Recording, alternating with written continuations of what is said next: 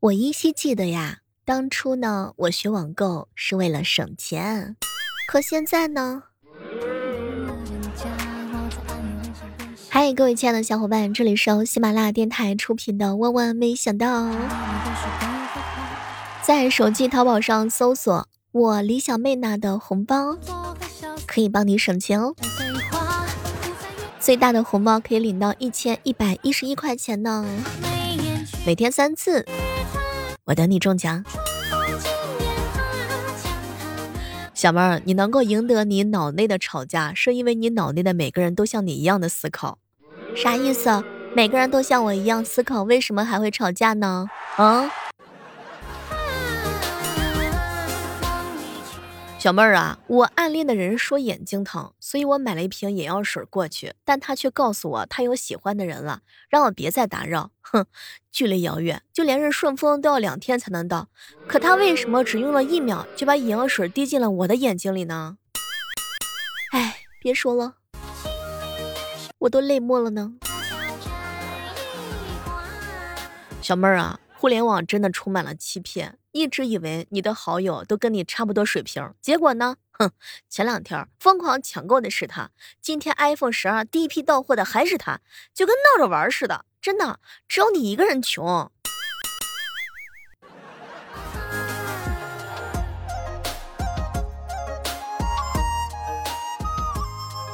听办公室老师在批评学生。我还是一句话都不敢说，只能不断的对自己说：“别怕，别怕，你也是个老师。”前两天啊，一小姐姐跟我吐槽：“小妹儿，小妹儿，我跟你讲，哎，我男朋友啊，什么都好，工资呢也全部都交给我，提醒过多次，但过节就不送礼物，这该怎么办呀？”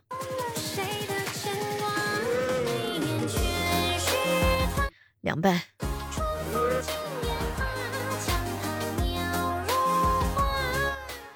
小妹儿，小妹儿，我跟你说啊，我遇到狗了。哼，前两天偷我一瓶洗衣液，昨天我买了一瓶新的，今天就把我旧的那瓶给我还过来，顺便还把我新的给偷了。哎，天哪，居然有这种人以旧换新呢！我算是发现了呀，李佳琦一句 “Oh my god”，我欠马云爸爸三万八。我不知道是不是我一个人这样。我今年呢，明明已经二十多岁了，但是我感觉我的心理年龄好像停留在十几岁，再也没有办法成长。就算毕业好几年，也从来没有成为大人的感觉。离开学校之后啊，一直都觉得跟同龄人呢，哼，格格不入。哎，高中生啊，都比我像大人呢。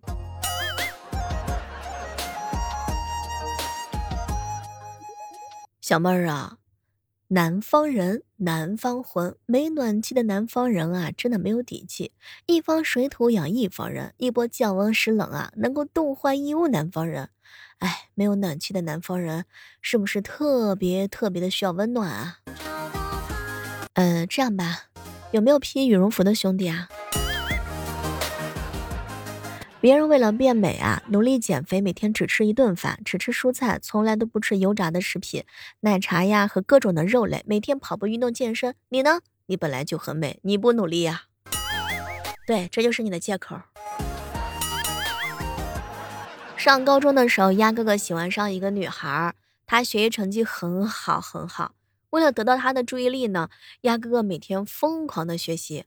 有一年之后啊，女孩子呢终于注意到他了。甚至还跟其他小伙伴一起议论：“嘿，那个男的每天学习最认真，为什么还考最后一名？”告诉你们一件事儿，我最近感觉自己跟很多的总裁文女主差不多，跟他们一样穷了。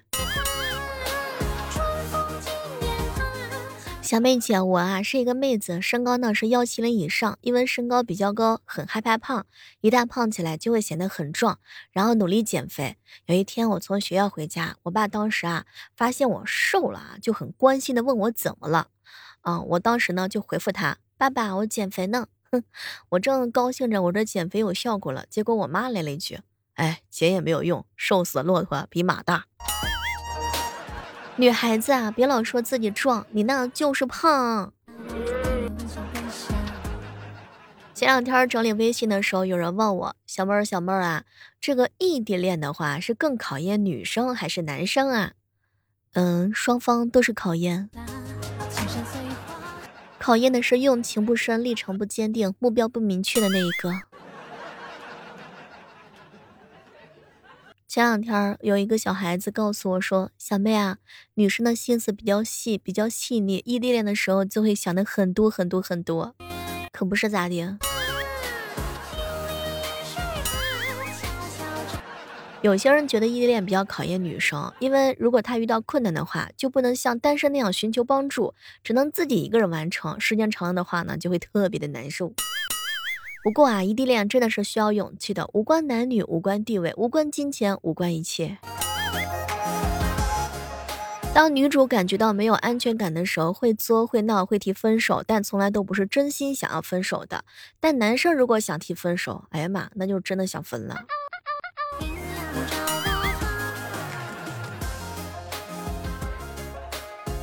前两天，还小姐妹告诉我，小妹儿姐，除了是不是真爱之外，异地恋还挺考验考验经济的，因为两个人要经常见面，真的会减少很多的误会，所以一定要努力挣钱买火车票。如果说受外界影响的话，那两个人当中更优秀的那个人考验更大。如果优秀程度基本上差不多，那么女生可能更大吧。其实有些时候，从片面的角度分析，可能是女生吧，因为女生自古以来就比较脆弱，心思呢比男生要细腻，所以异地恋中当中呢也是真的很辛苦的。不过好像大部分异地恋里面，基本上都是男生先分手，所以应该也挺考验男生。考验最闲的那个人，哎，异地恋当中最怕的就是一个很忙，一个很闲。还是要提醒一下，异地恋的女孩子要足够的独立呢，哈。男生呢要足够的专一和有耐心，嗯，加油。祝所有的异地恋都能够修成正果。我告诉你们，你们一件事儿，我呀是控制不了自己兽性的无尾熊，我一天要睡十八个小时。小妹，小妹，为什么大家提到班主任总是没有什么好印象呢？班主任是一个破坏完你友情，再破坏你爱情，还不放过你亲情的人。这个回答可以吗？有时候想想啊，如果不是因为喜欢代码，谁会冒着秃头的风险写程序呢？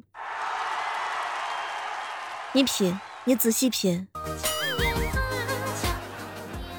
中午的时候，听到几个小哥哥啊在那儿一直喝酒。哎哎哎，公司的清洁阿姨特别认真，有时候坐马桶上刚好遇到阿姨来打打扫，听着隔壁厕所门砰的一被一间一间打开，再啪的一声一间一间关闭，声音越来越近，我居然有一种被连环杀手拿刀寻找的那种惊悚感。小哥，你一定是看电影看多了吧？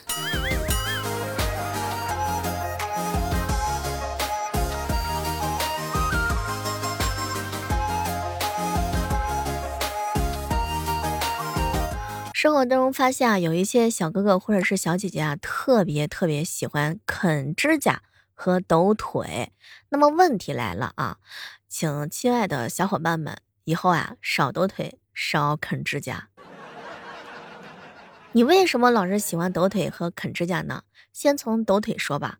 俗话说得好，每一个抖腿的人上辈子一定是丢了缝纫机的铁石。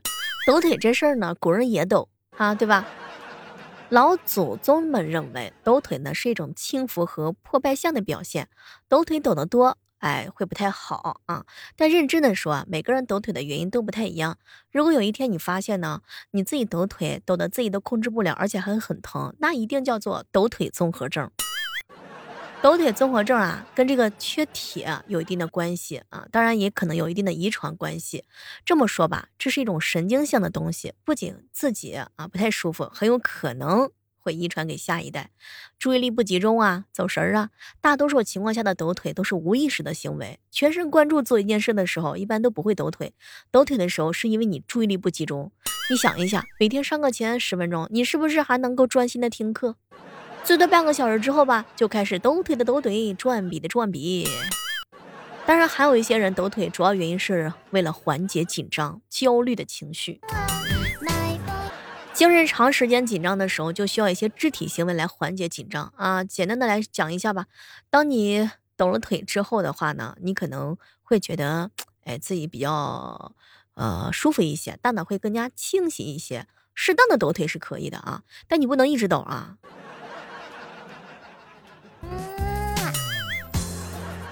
前两天下楼的时候，看到邻居的孩子啊在那啃指甲。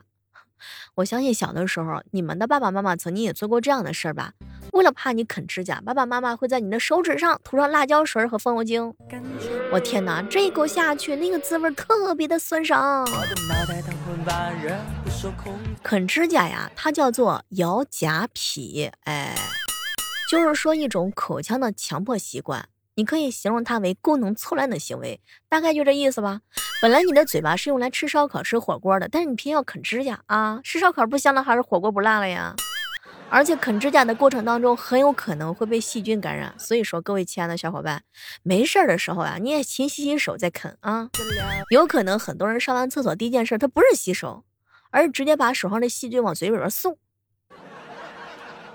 另外有一些啃指甲的小可爱，那主要原因是因为他心里边可能有很大的压力啊，这种压力的话呢，就比较焦虑，缺乏安全感，他就会在这个时刻当中去啃指甲。这种行为呢，在心理上可以解释为一种在压力下的应激反应。比如说你紧张、沮丧、难过、自卑的时候，有一些负面情绪的时候，会下意识的啃指甲来缓解自己的心情。哎呀。总结一下来说吧，正常之下的抖腿那是没有问题的，可以适当的促进血液循环啊，懂我的意思了吗？描述的更清楚吗？其实我幻想了一下，你说这个抖腿啊，是不是就是膝盖的运动？说不定哪天，哼，它就让我们变成发电机了。但讲一句真心话，如果你是个。男生啊，尽量还是不要在自己的女神面前抖腿，因为会让人感觉到特别不踏实，毕竟不太雅观嘛，很容易会给身边的人留下很轻浮的坏印象。那啃指甲就不用说了，对吧？一定要改正啊！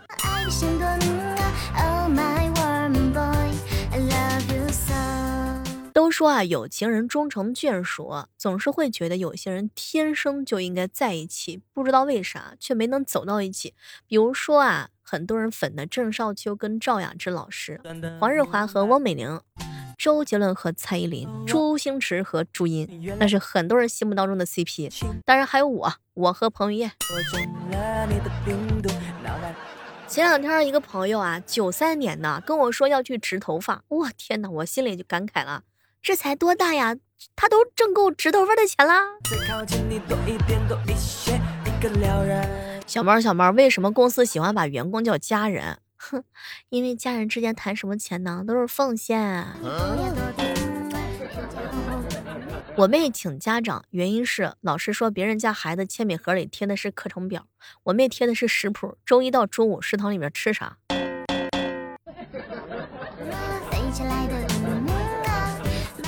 小妹儿啊，怎么样判断一个女生是南方的还是北方的呢？这个呀不难，比如说，你可以问对方一个问题，你错了，你看对方怎么回答你。如果北方女孩子说“哼，你胡说”，那她就是个北方女孩子；如果有人说“你乱讲”，那这就是南方的女孩子啦。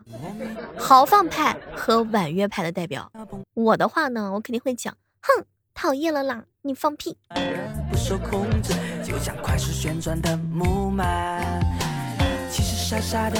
小猫小猫，找男朋友的好处是啥呀？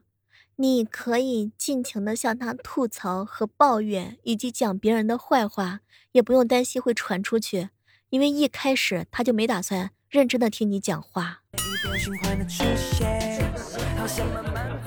好朋友啊，彪彪准备新买一辆车。